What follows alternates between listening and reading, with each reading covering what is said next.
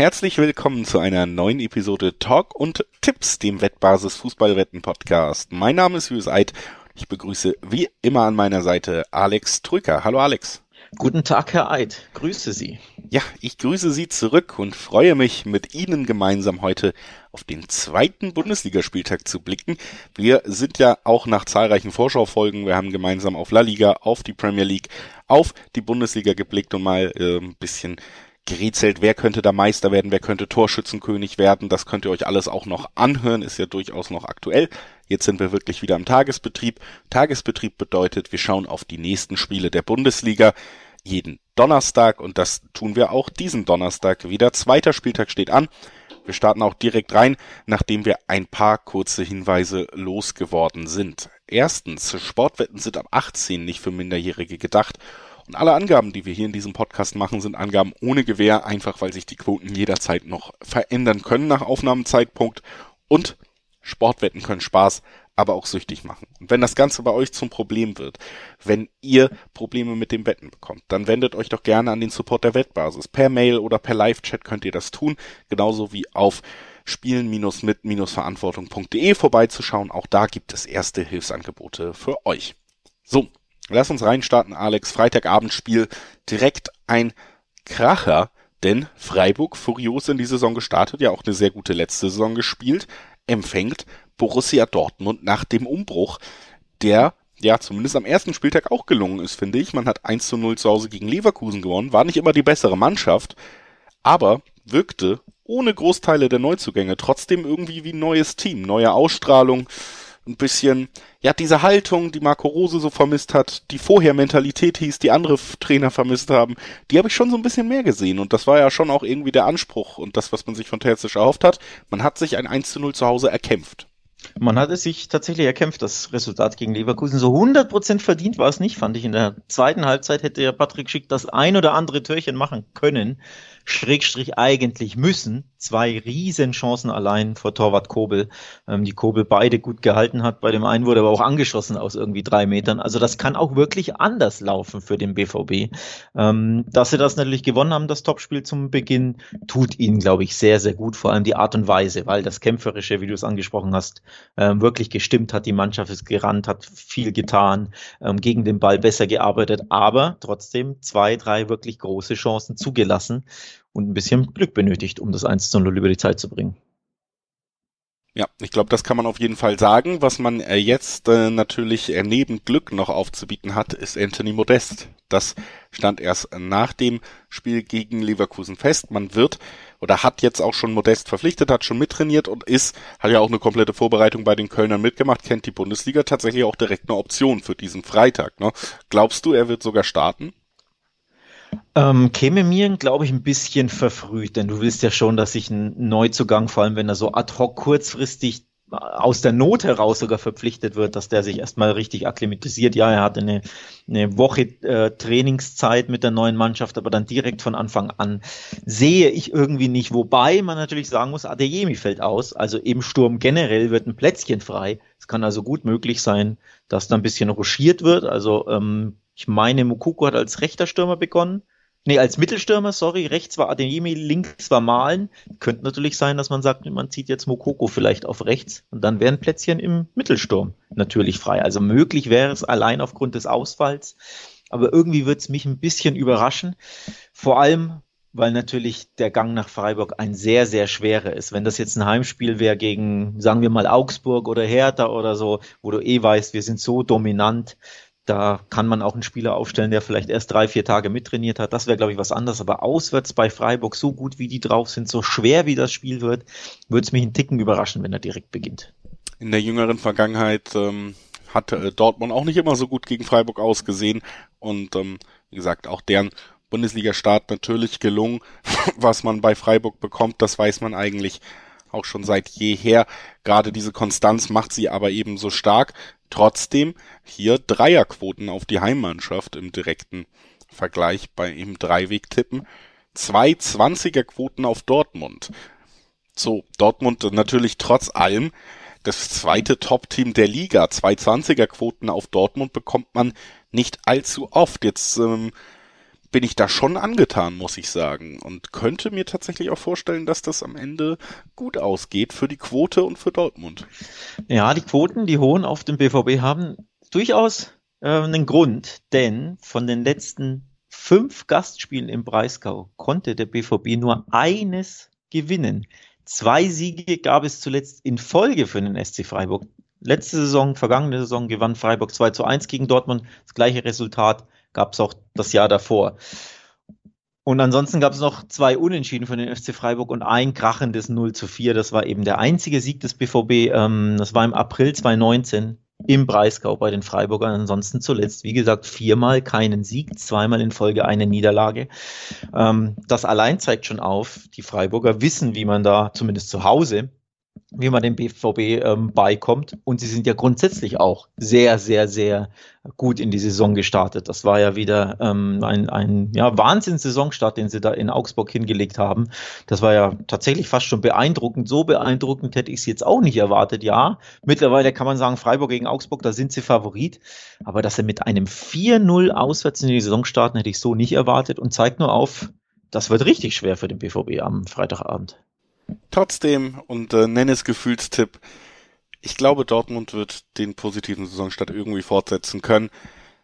Glaube, man hat auch gegen Leverkusen gesehen im Moment, äh, ja, sie haben zumindest wieder die, die defensive Stabilität viel mehr gefunden, auch wenn Schick dann ein, zwei Chancen hatte. Trotzdem ist man nicht so unter die Räder geraten, hat sich auch weniger Fehler erlaubt und die Ausstrahlung, Stabilität hat mir gut gefallen. Jude Bellingham, Marco Reus, der das Tor erzielt hat, äh, Malen, der in der Vorbereitung und im Pokal gut aussah, das sind dann doch auch Qualitäten, die Freiburg eben einfach so nicht im Kader hat. Wenn die die wirklich aufbringen können, dann sind sie Favoriten in diesem Spiel, trotz Vorgeschichte, trotz Historie.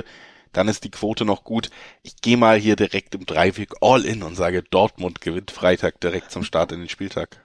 Ist natürlich super interessant und lukrativ, eine Zweierquote auf den BVB zu haben, bei einem Spiel, das nicht in Leipzig oder Bayern München ist, ähm, ist einfach lukrativ, kann man wirklich easy antippen. Ich neige tatsächlich zum Tipp, ähm, dass beide treffen. Das erwarte ich wesentlich eher. Ähm, also das kompletten Unentschieden würde mich einfach null überraschen, weil logisch, ich habe es ja genannt, Freiburg ist so gut drauf gegen den BVB zu Hause. Ähm, das würde mich nicht überraschen. Ich glaube aber tatsächlich ein zweites Mal hält der BVB die Null nicht. Dafür waren sie auch hinten zwar gefestigt, aber sie hätten ja wirklich eigentlich zwei kassieren müssen gegen Leverkusen so gut wie Freiburg drauf ist, glaube ich, also Freiburg wird treffen, aber auch der BVB ist ja immer für mindestens ein Tor gut. Ähm, deswegen gehe ich aufs beide Treffen. Und äh, wir gehen damit weiter zum nächsten Spiel unserer Aufzählung an den Samstag, das ja jetzt Freitagabendspiel, was wir gerade besprochen haben. Samstag, die Konferenzschaltung startet mit für uns zumindest hier dem Spiel Hertha BSC gegen Frankfurt und der großen Frage, wie hoch verliert die Hertha das? ja, wir haben äh, mit Freiburg angefangen, die quasi daran anschließen, an dem, was sie letzte Saison gemacht haben, nämlich tollen Hertha Fußball auch, ja. und erfolgreichen Fußball spielen. Genau. Und bei Hertha ist das das gleiche, nur in negativer Hinsicht. Die schließen auch an die letzte Saison an, nämlich mit desolaten Auftritten und Niederlagen. Und das war im Derby viel zu wenig, noch viel weniger, als wir beides erwartet haben.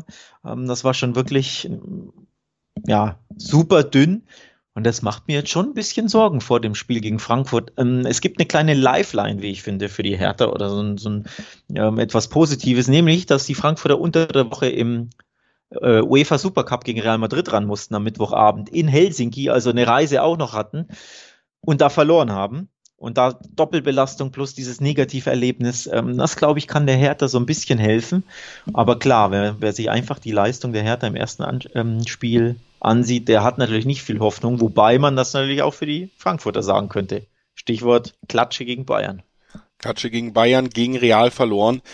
Ist jetzt halt aber auch die Ausgangssituation des Vereins eigentlich der Qualität mittlerweile und auch, ja, glaub doch auch mindestens dem Selbstverständnis, das Frankfurt sich dann doch in den letzten Jahren erarbeitet hat, da ist jetzt Hertha eben auch der Punkt, wo man, glaube ich, schon rangeht und sagt, dieses Spiel müssen wir jetzt gewinnen. Wir haben jetzt zweimal zum Start gegen große Mannschaften verloren. Jetzt geht's richtig los in die Saison. Wir erwarten, dass wir gegen Mannschaften wie Hertha am Ende mit drei Punkten vom Platz gehen. Kleines äh, ja, Erleichterungsaufatmen für die Hauptstadt dürfte sein, dass Philipp Kostic wohl keine Rolle mehr bei Frankfurt spielen wird. Denn gerade seine linke Seite, also die rechte Abwehrseite von der Hertha, war ja ähm, Derby die absolute Schwachstelle. Das war ja wirklich, hatte sehr wenig mit Angreifen und Verteidigen zu tun in beide Richtungen und war dann auch die Seite, über die mehrere Tore am Ende vorbereitet wurden von Union. Also ich glaube, das hätte richtig böse ausgehen können, wenn da Kostic dieselbe Bahn beackert hätte, ohne dass Hertha personell groß, groß äh, variieren kann. Sie haben jetzt Boetius noch verpflichtet, die Hertha, das kann man erwähnen. Tatsächlich aber auf einer Position und für eine Spielerrolle, die ihnen vielleicht erst im Laufe der Saison dann doch äh, richtig helfen wird, wenn sie stabil sind und dann auch jemanden brauchen, der offensiv wenig Akzente setzen kann. Ich muss ehrlich sagen, ich fand einfach, das darf man ja auch nicht vergessen, Hertha hat nicht nur verloren und schlecht gespielt, es war auch wieder ein Derby. Und ich glaube, deswegen ist es doppelt ernüchternd, dieser Auftritt am ersten Spieltag, weil man gesehen hat, nicht nur da spielerisch noch ein Weg, das ist bei vielen, Mann vielen Mannschaften zu Beginn der Saison so, sondern all das, was man in den letzten Jahren gesehen hat, nämlich die Mannschaft funktioniert nicht richtig zusammen, diese Spieler ähm, die kriegt man teils auch in Derbys nicht mal mehr motiviert. Die generelle Stimmung in der Mannschaft, das funktioniert auch unter dem neuen Trainer nicht. Und deswegen, glaube ich, war das so ein herber Dämpfer. Deswegen bin ich bei der Hertha überhaupt nicht gut aufgelegt. Habe sie ja schon vor dem Spiel sehr Richtung Abstiegskandidat getippt in unserer Langzeitfolge. Und jetzt Frankfurt, wie gesagt, nach diesen beiden Niederlagen. Ich könnte mir sehr gut vorstellen, dass sie hier einen Akzent setzen und sagen, gut, dieses Spiel wird gewonnen. 230er Quote ist auch sehr interessant und ähm, für mich die deutlich bessere Mannschaft in diesem direkten Vergleich. Ähm, interessant, absolut die Quote, ähm, vor allem, weil letzte Saison die Frankfurter an gleicher Stelle 4 zu 1 gewonnen haben im Olympiastadion im März 2022. Also es war ja sogar in diesem Kalenderjahr, das war ein absolutes Ausrufezeichen. Da ist die Hertha auch schon auseinandergebrochen zum x-ten Mal, ähnlich wie es jetzt gegen Union war, wobei da war es ja im Endeffekt ein bisschen ähm, durch das späte 1-3 ein bisschen Ergebniskosmetik. Das hätte sich ja noch schlimmer lesen können, die Derby-Niederlage. Aber du hast die Kostic-Thematik oder Personalie angesprochen. Das ist schon eine herbe Schwächung für die, für die Frankfurter jetzt. Natürlich mit Blick auf dieses Spiel jetzt am Samstag, aber auch auf die komplette Saison gesehen. Das war der absolute Schlüsselspieler für mich bei der Eintracht, dass der, der jetzt so kurzfristig wegbricht und, und ähm, an Juventus abgegeben wurde, ist eine herbe Schwächung. Sie werden sicherlich reagieren, die Eintracht. Ich bin gespannt, wie. Aber muss man schon auch einkalkulieren, ähm, jetzt beim Auswärtsspiel in Berlin, dass dir da ein Facilitator, ein, ein sehr, sehr wichtiger Offensivspieler auf der linken Seite, der die ganze Seite alleine beackert und für so viel Gefahr sorgt durch seine Läufe und seine, seine Flanken, dass der dir jetzt fehlt das wird sich, glaube ich, schon im Offensivspiel bemerkbar machen. Und deswegen glaube ich, es wird tatsächlich enger. Also so ein 4-1, äh, ein rauschhaftes erwarte ich jetzt tatsächlich nicht. Also, dass die Härte erneut dann auseinanderbricht, das würde mich schon so früh in der Saison enorm überraschen, denn ich hätte ja schon zumindest erwartet, dass sie gegen Union besser dagegenhalten können. Dass jetzt mit null Punkten dastehen, ist jetzt nicht so die Überraschung gewesen, aber zumindest, dass es enger gestalten können, hätte ich erwartet. Und das glaube ich jetzt gegen die Eintracht auch aus genannten Gründen. Doppelbelastung, UEFA Supercup, Kostic weg. Also ich glaube, es wird durchaus, sollte umkämpfter und enger werden, vor allem wenn die Hertha eher defensiv steht, dann tut sich ja die Eintracht traditionell eher schwer, einen Riegel zu knacken, wenn sie als Favorit in ein Spiel gehen. Sie mögen ja lieber diesen Außenseiterfußball. Deswegen, ich glaube schon, dass es eng wird, aber du hast völlig recht. Zweierquoten auf die Eintracht gegen erneut desolate Berliner kann man schon mal anspielen oder ins Auge fassen. Das äh, ist schön, dass wir uns da mal einig sind. Ich habe immer noch so im Kopf, dass wir letzte Woche waren wir uns sehr wenig einig. Mal gucken, ob wir ein bisschen mehr Harmonie durch diese Folge in unsere Tipps gezogen kriegen. Das können wir direkt äh, weiter checken beim nächsten Spiel, über das wir sprechen wollen. Leverkusen gegen Augsburg ist das nächste Duell, über das wir sprechen wollen. Auch hier gibt es den eigentlich klaren Favoriten, würde ich sagen, nämlich die Heimmannschaft Leverkusen, die ja nun aber sich äh, im Pokal gegen Elversberg blamiert hat, im Spiel gegen Dortmund gezeigt hat, sie können doch auf hohem Niveau Bundesliga-Fußball spielen, aber haben ja, ohne Patrick Schick dann vielleicht doch nicht diesen Knipser. Wenn der nicht gut drauf ist und seine Chancen vergibt, dann verlierst du das Spiel, obwohl du gut mitspielen konntest und natürlich auch ein paar Sorgen, was das Personelle angeht, das muss man auch mit einbringen. Denn erstens natürlich Lukas Radetzky hat sich äh, eine quasi Tätlichkeit geleistet und ist deswegen vom Platz geflogen, hat den Ball gefangen außerhalb des Strafraums. Eine der absurderen Szenen des letzten äh, Spieltages. Und äh, Robert Andrich musste verletzt runter und ich finde, das hat man gerade in der ersten Hälfte gesehen gegen Dortmund. Das war schon ein Bruch für das Spiel der Leverkusener fehlt ähm, Bayern natürlich im Mittelfeld. Andrich ist das sehr, sehr wichtig. Ähm, aber trotzdem haben sie im, im Laufe des Spiels dann sehr, sehr gut reagiert, fand ich, auf, ähm, auch Andrichs Verletzung. Also vor allem die zweite Halbzeit, finde ich, sollte allen Leverkusenern und allen Leverkusen-Anhängern ähm, sehr viel Mut machen. Ich, hat, ich fand, da hat man sehr, sehr gut dagegen gehalten, gegen, gegen den BVB wirklich einen sehr guten Auswärtsauftritt hingelegt.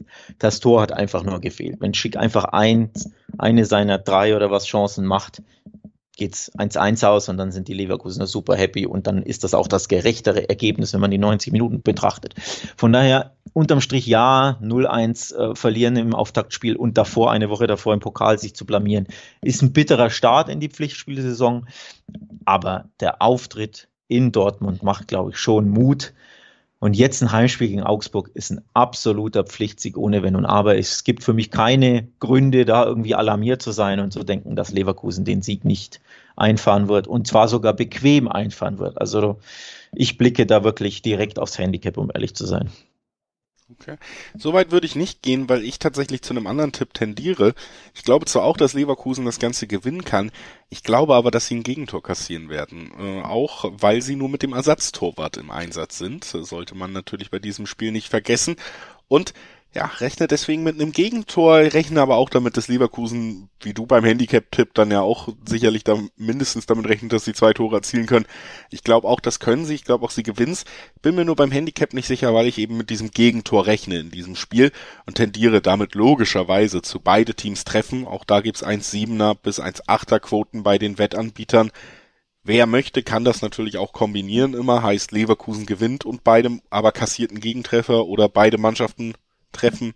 Das ist natürlich immer noch eine Kombination. Die Dreiwegquote an sich, der 1,33 spricht eine deutliche Sprache, wer hier Favorit ist. Und äh, mit der generellen Stoßrichtung, dass Leverkusen hier die ersten drei Punkte holt, da würde ich auch, glaube ich, nicht groß was gegen anführen können. Also ja. Wir können uns ja aufs 3 zu 1 einigen, dann ist mein Handicap-Tipp angekommen und dein Gegentor-Tipp und äh, alle happy. 3-1, alle happy und wir gehen ins Bett am Samstag. Nein, tun wir natürlich nicht. Kommen natürlich noch einige Spiele währenddessen und auch danach. Eines der Spiele, die währenddessen laufen, machen wir direkt einfach weiter, wenn wir hier so gut im Flow sind. Das Duell zwischen Hoffenheim und äh, Bochum und äh, ja, damit eben auch ein Duell, was jetzt vielleicht äh, nicht zwischen den absoluten Top-Mannschaften an diesem Wochenende stattfindet. So fair muss man, glaube ich, sein. Trotzdem ein Spiel, was durchaus interessant werden könnte. Denn äh, es ist ja diese schwere zweite Saison für Bochum. Viele tippen sie Richtung Abstieg und jetzt mussten sie am vergangenen Spieltag dann auch am Ende eine 1 zu 2 Niederlage hinnehmen gegen die Mainzer. Äh, Traumtor von Stöger gegen seinen Ex-Verein hat nicht geholfen am Ende. Heißt, ähm, ja, schon so ein bisschen der nächste Gradmesser direkt. Und auch die Hoffenheimer haben ja nicht so gut ausgesehen gegen Gladbach am vergangenen Wochenende. Nee, beide mit einem kleinen Fehlstart ist natürlich erst ein Spiel. Also Fehlstart ist da immer so ein, so ein, so ein großes Wort für eine Niederlage an einem Spieltag. Aber klar, wenn es jetzt schon die zweite gäbe, dann glaube ich, kann man sich das äh, Wort Fehlstart äh, schon eher in den Mund nehmen und dann verfestigt sich das Ganze. Also ein bisschen Druck haben, glaube ich, schon beide Vereine jetzt schon. Denn als Bochumer, klar, du weißt, es geht nur gegen den Abstieg, aber du willst natürlich nicht mit null Punkten in die Saison starten und dann direkt äh, als Tabellenletzter oder äh, punktloser Abstiegskandidat da unten rumkrebsen. Das, das tut dem Verein natürlich nicht gut. Ja, und die Hoffenheim haben natürlich eher Ambitionen, vielleicht eher so in die Top 6 zu, zu rutschen oder dahin zu gucken. Dann willst du natürlich auch nicht direkt ähm, mit null Punkten starten. Also ein bisschen Druck haben, würde ich schon sagen, beide Vereine. Ähm, interessant ist, letzte Saison hat der VfL Bochum beide Spiele gegen die TSG Hoffenheim gewonnen. Zu Hause gab es ein 2 zu 0, vor allem aber auswärts in Sinsheim gab es im April ein 2 zu 1 des VfL. Ich erinnere mich an dieses Spiel, weil die Bochumer da aus meiner Erinnerung heraus die Hoffenheimer nach allen Regeln der Kunst ausgekontert haben. Also wirklich die Schwächen aufgezeigt haben nach Ballverlusten, haben die nicht die beste Absicherung, die Hoffenheimer traditionell und die Bochumer wussten das richtig auszunutzen und hatten damals sehr verdient gewonnen, wie ich fand.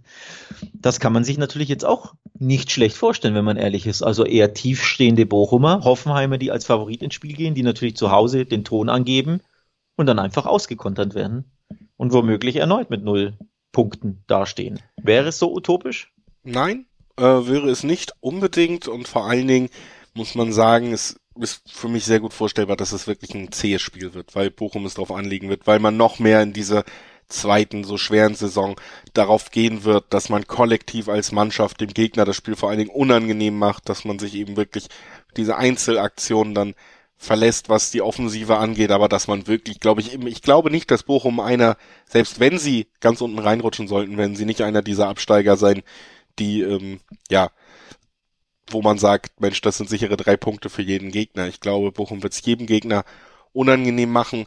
Hoffenheim hat mir auch, wie gesagt, äh, haben eine rote Karte früh bekommen im Spiel gegen Gladbach, haben einen neuen Trainer. Auch das kommt ja noch dazu mit Breitenreiter, der ja zwar sich in der Schweiz dann wieder in den Fokus spielen konnte, aber in der Bundesliga jetzt auch nicht nur überzeugen konnte mit seiner Art Fußball. Und deswegen sind da natürlich auch noch zusätzlich viele Fragezeichen bei den Hoffenheimern, die noch nicht wirklich beantwortet wurden. Und deswegen kann ich mir schon vorstellen, dass es kein spektakuläres Spiel wird, da immer Tipps natürlich naheliegend für wie, wie unter 2,5 Tore, was ich sehr spannend finde, weil es da zwei 50er Quoten drauf gibt. Die sind sehr, sehr hoch. Mhm. Ähm, und erlauben mir sogar zwei Tore in diesem Aufeinandertreffen. Ansonsten natürlich auch für mich immer spannend, wenn man jetzt mal so ein bisschen Richtung Bochum schielt, die doppelte Chance, unentschieden oder Bochum Sieg, du hast gesagt, ausschließen kann man es nicht, gibt 240er bis 250er Quoten, das ist für eine doppelte Chance natürlich auch schon recht hoch. Und ich glaube spätestens nach der letzten Saison, nach Siegen über Dortmund und Bayern sollte man die Bochumer nie unterschätzen, dass mit dieser Quote, ja, wären so meine beiden Go-To-Tipps hier, die beide tatsächlich sehr gut dotiert sind auch. Also, dass das Under 2,5 so dermaßen hoch ist mit 250er Quoten roundabout, ist schon bemerkenswert. Also, wir reden von einem 1-0, einem 0-0, einem 0-1 und einem 1-1. Die ganzen Ergebnisse werden da ja abgedeckt. 250er Quoten, äh, finde ich, sollte man auf jeden Fall auf dem Zettel haben. Ich bin mir jetzt nicht sicher, dass jetzt hier unbedingt so viel super viele Tore fallen und äh, es dann Hoffenheimer Kantersieg gibt oder so. Natürlich sind sie Favorit, die Hoffenheimer. Gegen Bochum zeigt auch die durchaus niedrige Quote, das möchte ich auch nochmal anmerken. 1,60er Quote nur auf Hoffenheim finde ich schon fast schon zu niedrig. Also mir persönlich zu niedrig, um es abzuspielen. Selbst wenn ich sage, ich erwarte einen Hoffenheimer Sieg, sie spielen zu Hause, ne, Bochum typischer Abstiegskandidat zu Hause, können die Hoffenheimer oft mal ähm, da tollen Fußball spielen und den, den dominanten Part geben und mit Kramaric und Co. dafür Offensivwirbel sorgen. Aber die 1,60 wäre mir zu niedrig, um sie anzuspielen. Das ist mir nicht, nicht lukrativ genug, das ist mir zu riskant grundsätzlich. Von daher finde ich den anderen Tipp dann, der natürlich auch nicht unriskant ist, also das andere 2,5 wesentlich besser dotiert, dass man sagt, das Risiko wird wenigstens belohnt mit Top-Quoten. Das ist doch genau auch ein schönes Schlusswort für dieses Spiel vom ja, Sympathiegaranten Hoffenheim gehen wir zum nächsten Sympathiegaranten aus Leipzig weiter. Die Leipziger spielen gegen die Kölner. Als bei Dortmund schon kurz erwähnt, Anthony Modestes Dortmund-Spieler bedeutet gleichzeitig, er ist kein Köln-Spieler mehr. Im ersten im Auftaktspiel gegen Schalke hat das nur bedingt geschadet. Kölner haben am Ende 3 zu 1 gewinnen können. Alles in allem auch verdient, auch wenn es ein paar Kontroversen um Schiedsrichterentscheidungen gab, glaube ich, ist es trotzdem in Ordnung, dass am Ende die drei Punkte nach Köln ging. Jetzt geht's nach Leipzig. Ein, sag ich mal, doch nochmal anderes Regal als der Aufsteiger Schalke. Modest wird auch fehlen, also diesen Unterschiedsspieler haben sie gerade dann vielleicht auch nicht so in ihren Reihen. Und ich befürchte, dass wir hier auf eine deutliche, deutliche Angelegenheit in Leipzig zusteuern. Ja, ich habe die Quoten gerade angesprochen, mal so 1,60 Roundabout auf Hoffenheim im Schnitt, die ich gar nicht so als klaren Favoriten sehe. RB Leipzig ist der klare Favorit für mich gegen Köln und sie haben 1,45er Quoten im Schnitt. Ja, natürlich ein bisschen niedriger, aber nicht so viel niedriger. Also hier finde ich die Quoten wesentlich angemessener und im Vergleich zu Hoffenheim zeigt mir das nochmal eher auf, dass mir die Hoffenheim-Quoten zu niedrig sind ähm, wenn ich hier 1,45 für mich äh, auf den klaren Favoriten Leipzig sehe. Denn Leipzig zu Hause, das ist nochmal in aller Regel eine ganz andere Wucht. Ja, man weiß, sie konnten jetzt nicht gewinnen in Stuttgart. Also sie haben ihren Auftakt, ich will jetzt nicht sagen verpatzt, aber sie sind auf jeden Fall unter den Möglichkeiten geblieben. Ein Unentschieden in Stuttgart beim äh, letztjährigen klaren Abstiegskandidaten ähm, ist zu wenig für die Ansprüche der Leipziger, ohne Wenn und Aber. Sie haben jetzt nachgelegt auf dem Transfermarkt. Timo Werner ist zurück in der Bundesliga. Also der eine Stürmerstar ist nicht mit dabei, der des ersten FC Köln. Ein anderer Stürmerstar, nämlich der neue von Leipzig, der könnte mit dabei sein. Ich bin gespannt, ob er direkt beginnt. Ähm, ich glaube es nicht, weil er zu kurz wahrscheinlich im Training sein wird, aber nichtsdestotrotz hat da nochmal ähm, Leipzig an Firepower dazu gekauft. Das wird also nicht ganz so leicht für den ja. FC, fürchte ich. Und Werner natürlich auch ein Spieler mit seinem Tempo, der ja selbst wenn er nicht startet, sondern später im Spiel eingewechselt wird, in der Mannschaft wehtun kann, die dann schon ein bisschen müder ist, die wenig den Ball haben wird. Leipzig wird die Feldüberlegenheit haben. Dann so ein Konter oder auch Umschaltspieler wie Werner zu bringen, ja, der auch wenn es in England nicht immer geklappt hat, sicherlich äh, auch was körperliches Spiel angeht, zumindest auf der Insel ein bisschen was noch dazugelernt haben dürfte und ja schon vorher für Leipzig sehr erfolgreich auf Torejagd ging. Bin auch sehr gespannt, wie sich das in dieser Saison weiter gestaltet, aber könnt mir vorstellen, das wird schwer.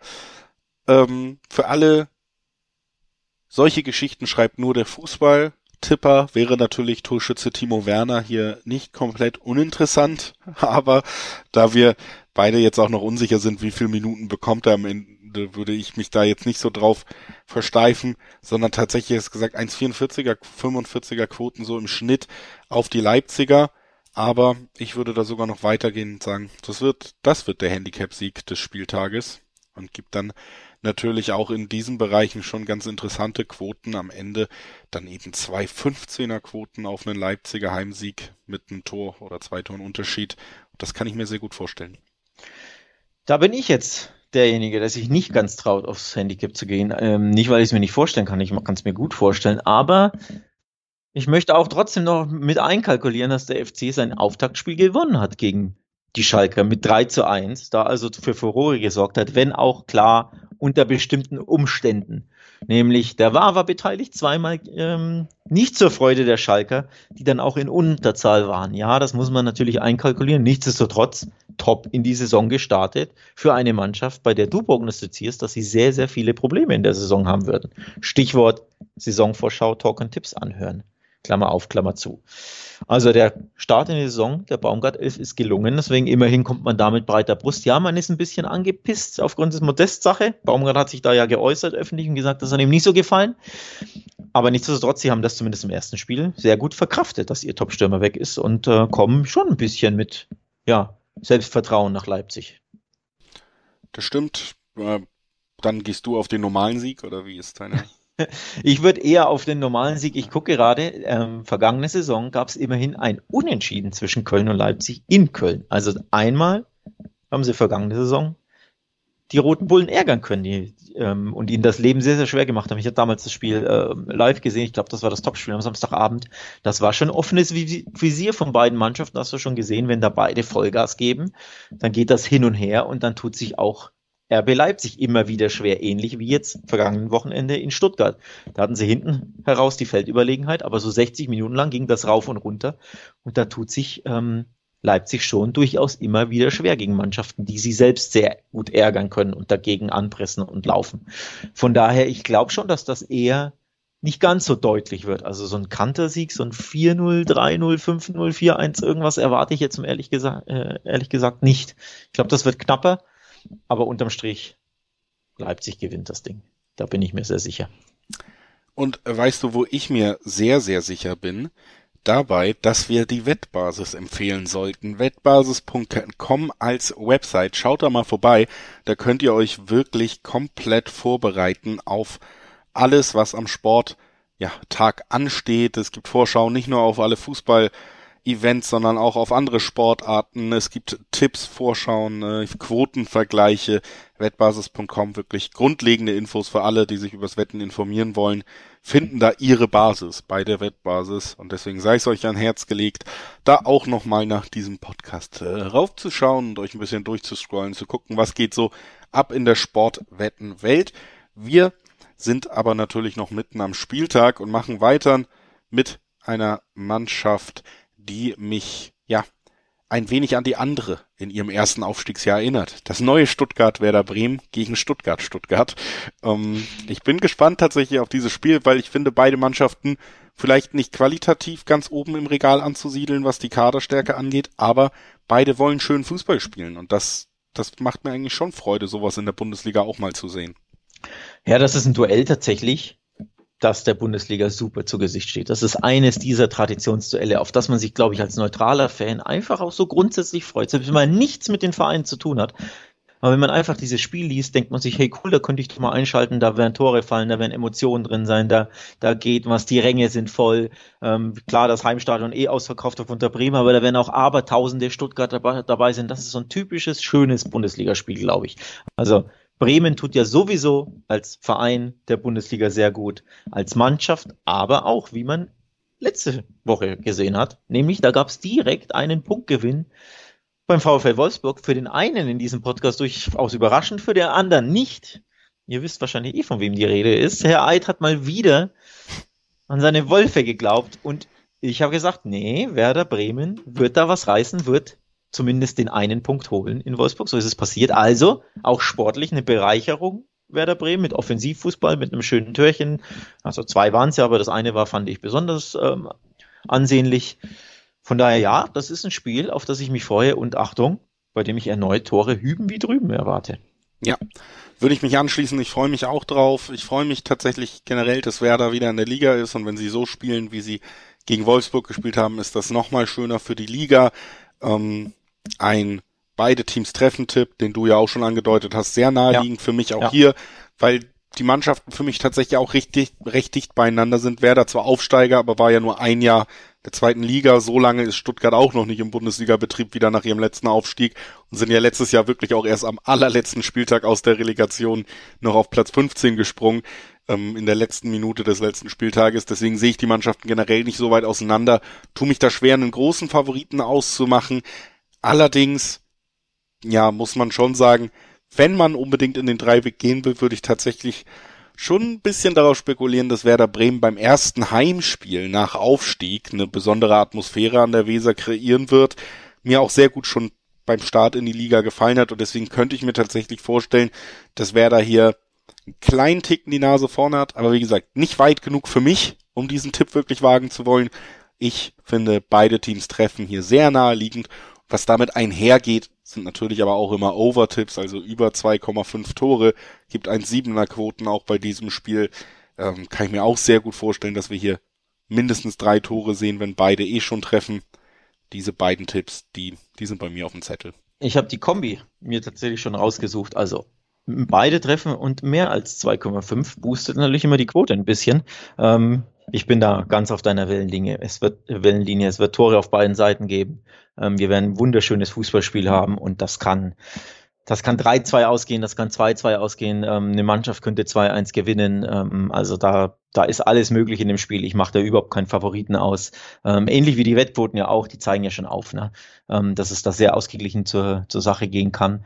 Wenn ich da gucke, im Dreiweg hat äh, Werder Bremen eine 2,30er Quote im Schnitt, das Unentschieden ist bei 2,60 und der Auswärtssieg ist bei zwischen 2,90 und 3,0. Also minimaler Favorit Bremen, aber da ist alles möglich in dem Spiel. Deswegen Dreiweg-Tipp halte ich mich raus und sag wie du, es werden Tore auf beiden Seiten fallen, womöglich wahrscheinlich sogar mehr als 2-5. Sehr gut, dann sind wir uns auch hier einig. Lass uns weitermachen mit der Mannschaft. Niemand hat es so schwer auf der Welt wie der FC Schalke. Auch letztes Wochenende viel Diskussion über fiese Schiedsrichterentscheidungen und am Ende eine Niederlage zum Auftakt in die neue Bundesliga-Saison. Und jetzt geht's gegen Gladbach. Die sind gut gestartet. 3-1 gewonnen. Wir haben ja schon über die Hoffenheimer gespielt. Die mussten diese Niederlage hinnehmen. Nach einer nach einem 1-0-Rückstand drei Tore erzielt und vor allen Dingen, was ich bei Gladbach spannend finde, doch irgendwie so ein Stimmungsumschwung unter einem neuen Trainer, den ich so ein bisschen daran festmache, dass erst Player, bei dem man nicht unbedingt damit gerechnet hat, und dann auch Hofmann die Verträge verlängert haben, jetzt nach kurzer Zeit, das ja eigentlich nach vielleicht eineinhalb Jahren in Gladbach, wo man das Gefühl hatte, das komplette Gebilde, was man so lange aufgebaut hat, zerfällt. Die Stimmung ist schlecht, die Spieler wollen wechseln, der sportliche Erfolg bleibt aus. Jetzt ähm, scheint sich wieder ein bisschen was zu wenden unter Daniel Farke, der ja eh ein hochgelobter Trainer ist und war. Und äh, ich muss sagen, auch der erste Auftritt in der Bundesliga hat mir ganz gut gefallen jetzt von den Gladbachern. Deswegen, so richtig einfach wird's auch beim Heimspiel nicht für die Schalker, befürchte ich aus deren Sicht. Ich befürchte tatsächlich das Gleiche. Es ist ein ähm, schon undankbares Auftaktprogramm für den, für den Neuling. In Köln weiß man ja sowieso aus der letzten Saison, dass es super, super undankbar und schwer gegen Baumgarts FC zu bestehen, auswärts vor allem. Und danach im zweiten Spiel zu Hause gegen Gladbach die ähm, einfach einiges wieder gut zu machen haben. Jetzt äh, aufgrund der vergangenen Saison und die eben jetzt auch sehr gut gestartet sind. Also das ist einfach ein, ein schweres Programm für die Schalker, die auch natürlich ähm, es auch schwer hatten durch den War in Köln. Das macht es ja auch nicht leichter. Da eine rote Karte gesehen, ähm, Drexler, die hätte, glaube ich, auch nicht jeder Schiedsrichter ähm, ja überhaupt gesehen, sowieso nicht. Das war ja so schwer zu entdecken, aber auch dann auch äh, das Geben war hart, das Tor nicht zu geben von Salazar war auch sehr hart, sehr unglücklich. Ähm, also das ist, war einfach ein bitterer Auftakt für die Schalker, die müssen das abstreifen. Ich fand nämlich, der Auftritt an sich, die Performance beim FC, die war gar nicht schlecht bis zur roten Karte. Aber so eine frühe rote Karte in der ersten Halbzeit, die ändert natürlich komplett alles. Aber bis dahin hat mir Schalke schon gefallen, hat Mut gemacht. Das war ein Duell auf Augenhöhe gegen den FC auswärts. Als Aufsteiger musst du das auch erstmal so gut hinkriegen. Deswegen, ich, ich habe schon irgendwie ein bisschen Hoffnung, dass Schalke das wiederholen kann. Also zumindest den forschen Auftritt bis zur roten Karte. Aber natürlich ist Gladbach der Favorit in dem Spiel, ist ja klar. Ich glaube auch, es wird, äh, also ich sehe auch Schalke jetzt auch noch nicht in der Verfassung der Abstiegssaison, dass man sich da kampflos geschlagen geben wird in irgendeinem Bundesligaspiel. Ist auch schon über Bochum gesagt, das sind ja vermeintliche Abstiegskandidaten. Macht die Saison noch so ein bisschen spannender, dass ich das eigentlich bei keiner Mannschaft so richtig vorhersehe, so einen kompletten Einbruch und man kämpft. Alle äh, reißen sich um Platz äh, 16 und nur noch Platz 17 ist zu vergeben, so ungefähr, was den direkten Abstieg angeht. Ich glaube, es wird lange eng bleiben, auch unten. Dafür wird auch sorgen, dass Schalke mitspielt, dass Schalke kämpfen wird und äh, auch gefestigten Fußball spielen wird. Nur ob man jetzt äh, gegen Gladbach nach diesem Anfangserfolg wirklich am Ende bestehen kann, das, das fällt mir irgendwie schwer zu glauben. Ich würde hier auch bei weitem nicht von einem Kantersieg von Gladbach auswärts auf Schalke rechnen, aber dass man am Ende, ja, und wenn es 2-1 Auswärtssieg äh, ist, am Ende Gladbach doch Gewinn sehen wird, das halte ich für den realistischen Ausgang. Und er ist mit zwei Zweierquoten auf die Gladbacher gegen einen Aufsteiger der auch nicht erfolgreich gestartet ist, natürlich auch nicht schlecht äh, bequotet. Ja, lukrativ ist es tatsächlich, diese 220, 230er Quoten auf die, auf die Vollen. Das, das stimmt schon, das, das kitzelt schon ein bisschen, wenn du, weißt du ja sowieso, ne? Ab der 2, vor allem wenn es dann so eine 220 aufwärts geht, dann gucke ich dann immer doppelt hin und denke mir, hm, ja, kann sich schon lohnen. Ähm, gleichzeitig ich wäre nicht überrascht, wenn es unentschieden ausgeht. Ich sag's dir ganz ehrlich, wenn die Schalker da alles äh, reinhauen, werden sie sowieso machen zu Hause mit ihren Fans im Rücken. Die, äh, die Arena auf, äh, auf Schalke wird, glaube ich, restlos ausverkauft sein. Das wird eine tolle Stimmung geben. Die Mannschaft wird sich zerreißen.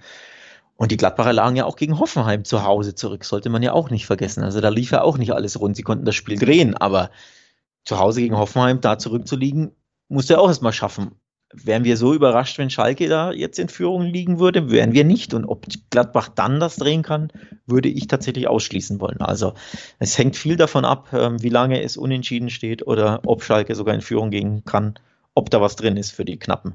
Deswegen, ich wäre nicht überrascht, wenn es 1-1 ausgeht, aber du hast schon recht, die 22 auf Gladbach, die sind irgendwo auch lukrativ. Deswegen, ich tue mich ein bisschen schwer, mich da zu entscheiden, wenn ich ehrlich bin. Zwei Tippscheine und dann kann man, stimmt, kann man natürlich auch machen. Also, ja, eine doppelte Chance ist natürlich Quatsch, ne? Auf dem Favorit doppelte Chance ähm, bringt nicht so viel. Was gibt's denn hier? X2, 1, 38. Hm. Weiß ich nicht, ob man das hier als auf den Tippschein, wenn man so eine Kombi machen will, mit aufnehmen will. Aber wäre es am ehesten vom, vom Bauchgefühl her. Ansonsten, dass beide treffen zum Beispiel, da bin ich mir nicht tausendprozentig sicher. Ähm, weil es kann ja auch ein knappes 1-0 für die Gladbacher geben. Siegtreffer Hofmann in der 83. als Beispiel, ne? Irgend so ein 1-0. Da wäre auch keiner überrascht drüber. Ähm, es tut mich ein bisschen schwer bei dem Spiel, so grundsätzlich. Aber äh, ich verstehe jeden, der blind links auf die 220 der Gladbacher geht. Wir gehen blindlings weiter vom Samstag auf den Sonntag. Da warten uns ja auch noch zwei Bundesligaspiele, die wollen wir natürlich auch noch besprechen hier im Podcast. Das erste dieser beiden Spiele ist das Duell zwischen Mainz 05 zu Hause gegen Union Berlin. Äh, beide Mannschaften siegreich in die Saison gestartet. Mainz gewinnt 2 zu 1 und Union Berlin gewinnt das Hauptstadtderby gegen die Hertha. Da haben wir ja auch schon drüber gesprochen. Ja, es ist ähm, natürlich weiterhin irgendwie beeindruckend, wie Union Berlin diesen erfolgreichen Weg immer weiter zu gehen scheint. Man wartet immer noch so ein bisschen auf den Einbruch im Hinterkopf, finde ich. Und jetzt starten sie in die dritte oder vierte Saison und ähm, ja, es sieht immer noch gut aus, ne?